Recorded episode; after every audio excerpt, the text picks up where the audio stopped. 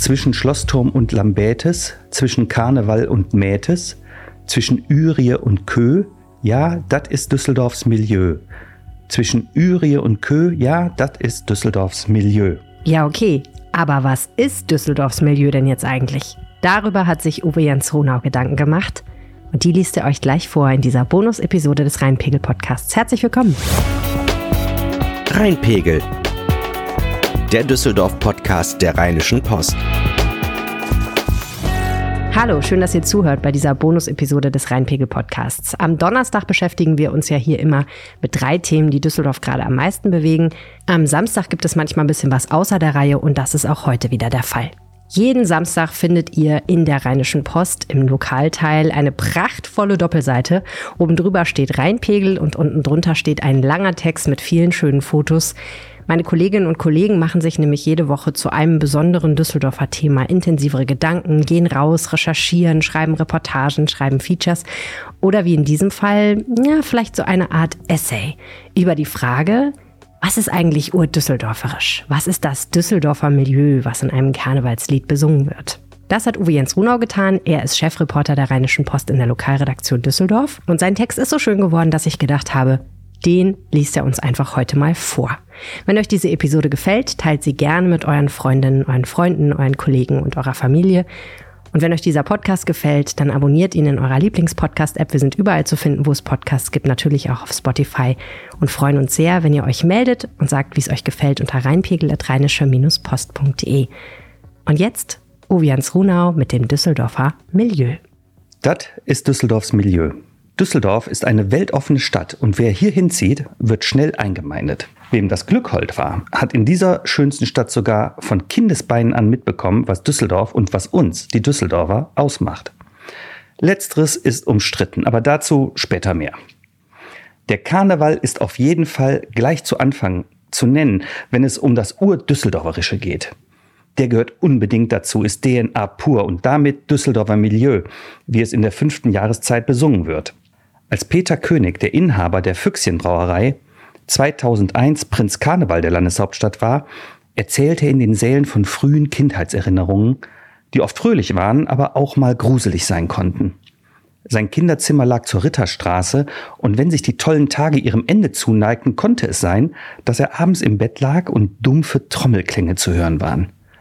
Dann war da auch noch ein Sarg, der durch die Straßen getragen wurde, was die Szenerie noch gespenstischer machte. Peter fragte ängstlich nach und die Mama erklärte, dass Hoppedits Beerdigung anstehe und damit erstmal Schluss mit lustig sei, bis zum 11.11., .11., dem nächsten Hoppedits Erwachen. Also Kostüme in die Kisten. Und doch wieder nicht. Für manche hört das Winterbrauchtum nicht wirklich auf, denn nach der Session ist vor der Session. Karnevalswagen sind zu bauen, Jacques Tilly und sein Team werkeln ganzjährig für den Rosenmontagszug. Andere schneidern, dichten, spielen, komponieren. Eine Legende der Karnevalsmusik war Hans Heinrichs, der Troubadour vom Rhein. Er entlockte über Jahrzehnte seinem Akkordeon närrische Melodien und wirkte, wie es im Lexikon des Komitee Düsseldorfer Karneval heißt, bei Sitzungen oft als Eisbrecher, animierte das Jecke-Volk zum Mitsingen und Schunkeln. Er sei auch häufig in Kreisen, in denen das Geld nicht so locker sitzt, ohne Gage aufgetreten. Einer seiner größten Hits besingt das Düsseldorfer Milieu. Wie das geht?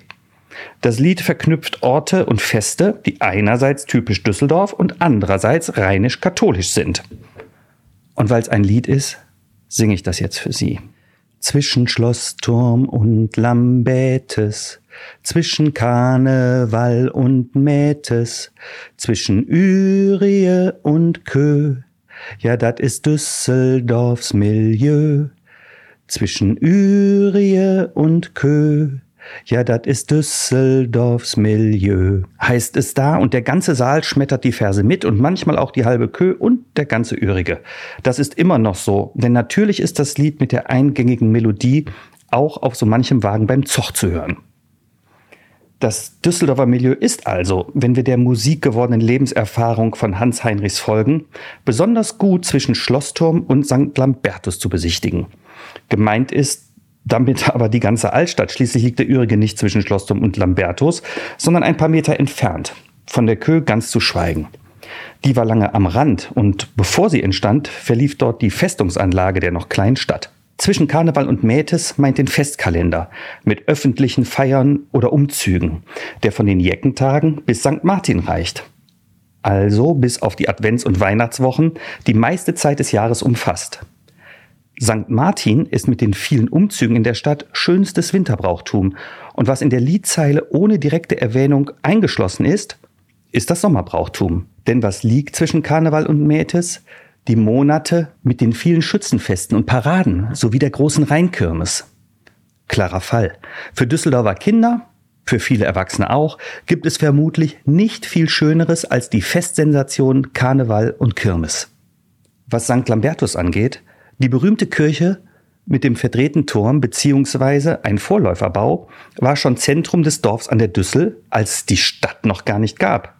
Mit der Stadterhebung 1288 erfolgte auch die Beförderung zur Stiftskirche und damit kamen Reliquien und Geld in die junge Residenzstadt.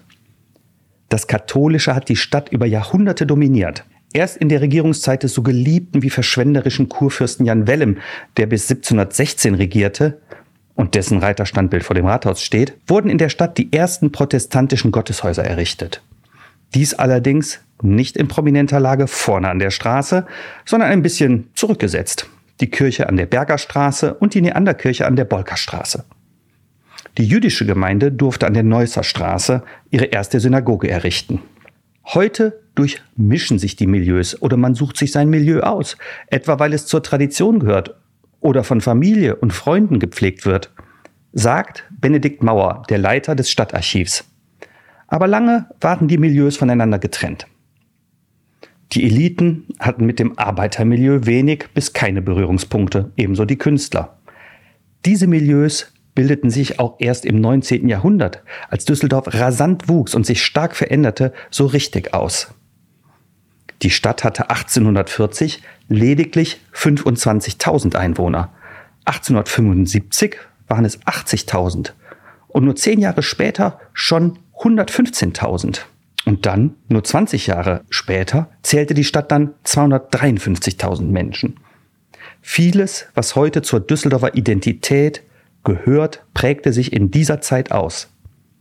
Die Arbeiter der Stahlwerke blieben oft in ihren Stadtteilen, etwa Flingern oder Oberbilk, wo die Fabriken standen. Sie hatten dort ihre Trinkhallen, Festsäle und Schützenplätze. Manches lebt fort. Die Karnevalsgesellschaft Hötter Jonges etwa gäbe es ohne die Gerresheimer Glashütte nicht obgleich die schon lange Geschichte ist. Für manche ist da Düsseldorf mehr bei sich als im strahlenden Kern. Als die Preußen im 19. Jahrhundert das Rheinland regierten, hätten die Katholiken lange mit Argusaugen hingeschaut, wie immer mehr Protestanten in die Stadt zogen und sich etablierten, sagt Mauer. Die Johanneskirche, selbstbewusst am Martin-Luther-Platz erbaut, ist stolzes Zeugnis dieses Prozesses. Das Erbe dieses Mit- und Gegeneinanders blieb lange wirkungsmächtig. Mischehen zwischen Katholiken und Protestanten waren verpönt. Daran kann sich sogar noch Peter König, Jahrgang 1967, erinnern. Der Vater war katholisch, die Mutter evangelisch. Der evangelisch getaufte Peter und seine Schwester durften sich unfeine Dinge anhören, wenn sie an der katholischen Begegnungsstätte an der Ritterstraße vorbeigingen. Der Karneval überwand aber auch Grenzen. Den Preußen war er ein Dorn im Auge. Deswegen musste beim Feiern, das den Rheinländern nicht auszutreiben war, Ordnung geschaffen werden. Dafür sorgte das Karnevalskomitee. Daneben gab es rauschende Feste. Der Künstlerverein Malkasten mischte das schon im 19. Jahrhundert mit. Der aktive Karnevalist Andreas Achenbach, Künstler, Professor und später Ehrenbürger, hat Jeckegrößen seiner Zeit schon 1843 gezeichnet. In der Akademie hieß es hoch die Tassen. Und dass später bedeutende Künstler wie Gerhard Richter und Günter Uecker beim Wagenbau für den Rosenmontagszug dabei waren, ist verbürgt. Uecker gestaltete auch einen Künstlerorden für die Prinzengarde Blau-Weiß. Ebenso taten das Tony Craig, Emmy Knöbel, Katharina Sieverdink, Markus Lüppertz und Heinz Mack, um nur einige zu nennen. Milieu- oder Klassengrenzen werden im Närrischen aufgehoben. Jasmin Grande, Leiterin des Zentrums für Rheinlandforschung an der Heinrich-Heine-Universität, sieht eine Kraft des Milieus auch darin, Orte zu transformieren. Sie komme selbst aus dem Norden und sei vom Karneval total fasziniert. Sie sei die ganze Zeit durch die Straßen getanzt, berichtet sie von ihren ersten Jecken Erfahrungen. Für Jacques Tilly ist das typisch Düsseldorfer Milieu in der Wagenbauhalle anzutreffen. Viele Vereine bauen ihre Wagen selbst. Ganze Familien machen mit. Es ist ein munteres und sehr geselliges Treiben in der Halle. Tillys Team wird um Rat gefragt. Auf den Gängen steht Kuchen zur Selbstbedienung. In der Kantine verbringt man gemeinsam vergnügliche Stunden. Ich habe dort noch nie Streit gehabt, sagt Tilly. Der Bas der Düsseldorfer Jonges, Wolfgang Rolzhofen, ist qua Amt ein Heimatspezialist. Sein erstes Bier hat er im Kreuzherreneck an der Ratinger Straße für 35 Pfennige getrunken. Schräg gegenüber auf der Rette Mateng, die Ratinger Straße gibt es seit 1384, wo sich heute ein Neubaukomplex befindet, ging es in den alten Schlössersaal. Dort saßen der junge Wolfgang und seine Kumpel auf dem legendären Donnerbalken und zechten. Rolzhofen ist überzeugt, dass die Jonges die Düsseldorfer Milieus vereinen, weil hier jeder Mitglied sein kann, vom Arbeiter bis zum Firmenchef. Zur Frauenfrage schweigen wir hier mal. Am besten erleben aber könne man das Düsseldorfer Milieu in den Hausbrauereien, sagt Rolzhofen. Dafür stehen heute in der Altstadt die Namen Ürige, Schuhmacher, Füchschen, Schlüssel und Kürzer. Aber es waren einmal viel mehr. Manfred Dresen nennt in seinem Buch über das Brauwesen im alten Düsseldorf für 1826 sage und schreibe 75 Brauereien und 100 Brandweinbrenner. 1895, das ist das Jahr, als die Fortuna gegründet wurde, waren die Betriebe größer. Es gab aber nur noch 30 Brauereien. Das Bier hatte weniger Alkohol als heute und wurde auch deswegen viel getrunken, weil es durch den Brauprozess keimarm oder gar sauber war. Das Brunnenwasser konnte dagegen schadhaft sein. Die Atmosphäre in den Hausbrauereien ist einmalig. Die raue Herzlichkeit ist für Neuzugänge zuweilen eine Herausforderung. Im besungenen Ürige hat auch schon mal der Bundespräsident kein Bier mehr bekommen, weil er zu spät kam und das letzte Fass schon leer war. Vor dem Kürbis sind halt alle gleich. Deswegen ist die Integrationskraft so groß. Dort fühlte sich Helmut Markwort als Redakteur des Düsseldorfer Mittag in den 60er Jahren sehr wohl. Es habe dort das gutbürgerliche Publikum verkehrt. Prächtige Leute, erinnerte er sich später.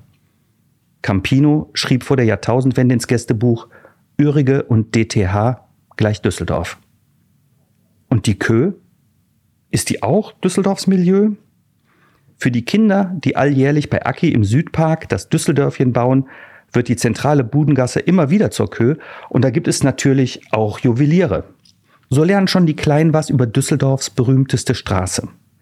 Dass diese mit Ausschank, Cafés und Clubs mal viel bunter und lebendiger war, steht auf einem anderen Blatt. Da gab es sogar Etablissements wie das Tabaris, das nach dem Vorbild des Pariser Lido für anrüchige Unterhaltung sorgte. In den Schaukästen sollen die bloßen Brüste der Darstellerinnen auf den Fotos tagsüber ständig ab und in der Nacht wieder aufgedeckt worden sein, schreibt Thomas Bernhard in seinem Bändchen über das Amüsement in Düsseldorf. Sind die Düsseldorfer wie die Kö? Nicht nur für den Chef des Stadtarchivs ist dort viel Besuch aus dem Umland auszumachen und die erste Reaktion des Jonges-Basis auf die Frage nach dem typischen Düsseldorfer Milieu lautet, garantiert nicht schickimicki. Aber sagen wir mal so, es gibt Klischees und auf der anderen Seite auch Selbststilisierungen. Der Düsseldorfer Jan Bonny entwirft in seiner Netflix-Serie King of Stonks einen großmäuligen Manager, der nur zu Saita geht, wenn die Terrasse geöffnet ist, weil er dann so schön gesehen wird. Auf der anderen Seite heißt die Kö ja nur so, weil die Düsseldorfer dort Pferdeäpfel auf den ungeliebten preußischen König geworfen haben sollen. An dieser Geschichte bringen die Historiker jedoch große Fragezeichen an. Und der Urdüsseldorfer Schneider Wibbel, der den Kaiser Napoleon beleidigt, ist sogar lediglich eine literarische Erfindung. Das Widerständische und den eigenen Kopf pflegen die Düsseldorfer aber allemal gerne. Nicht umsonst singen die Fortuna-Fans, wir sind Düsseldorf, super Düsseldorf, keiner mag uns, egal. Lore Lorenz sprach von Klischees auf beiden Seiten und stellte in einer Betrachtung über Düsseldorf und die Düsseldorfer eine gewisse gesunde Lockerheit heraus. Hier könne man wieder ein Altbier verlangen, während sich die feine Gesellschaft in Schwabing oder Stuttgart immer noch am Sektglas festhalte. Und während man anderswo wortreich erkläre, mit dem Porsche halt schneller in der Werft oder bei der Sitzung in Grünwald zu sein, genüge hier als Grund, es mache Spaß. Der Grafikdesigner Ulrich Otte hat in seiner Liebeserklärung an Düsseldorf ganz wunderbar geschrieben. Und die Vorteile Schickimicki-Stadt. Was soll es, wenn es denn stimmt? Vielleicht kommen ja deswegen so viele Menschen in die Stadt am Rhein, weil sie auch mal so sein wollen, wie sie meinen, dass wir so wären. Das war eine Bonus-Episode des Rheinpegel-Podcasts. Werde Teil unserer Rheinpegel-Community, indem ihr mir eine WhatsApp schreibt unter 0160 80 80 844. Ich freue mich von euch zu hören, über euer Feedback, eure Ideen und ich schicke euch ab und zu mal ein bisschen Bonus-Content über den WhatsApp-Feed, vielleicht auch mal die ein oder andere Frage zum Programm. Wir hören uns am Donnerstag wieder. Mein Name ist Helene Pawlitzki. Bis bald. Mehr im Netz. Alle Nachrichten aus der Landeshauptstadt findet ihr auf rp-online.de slash Düsseldorf.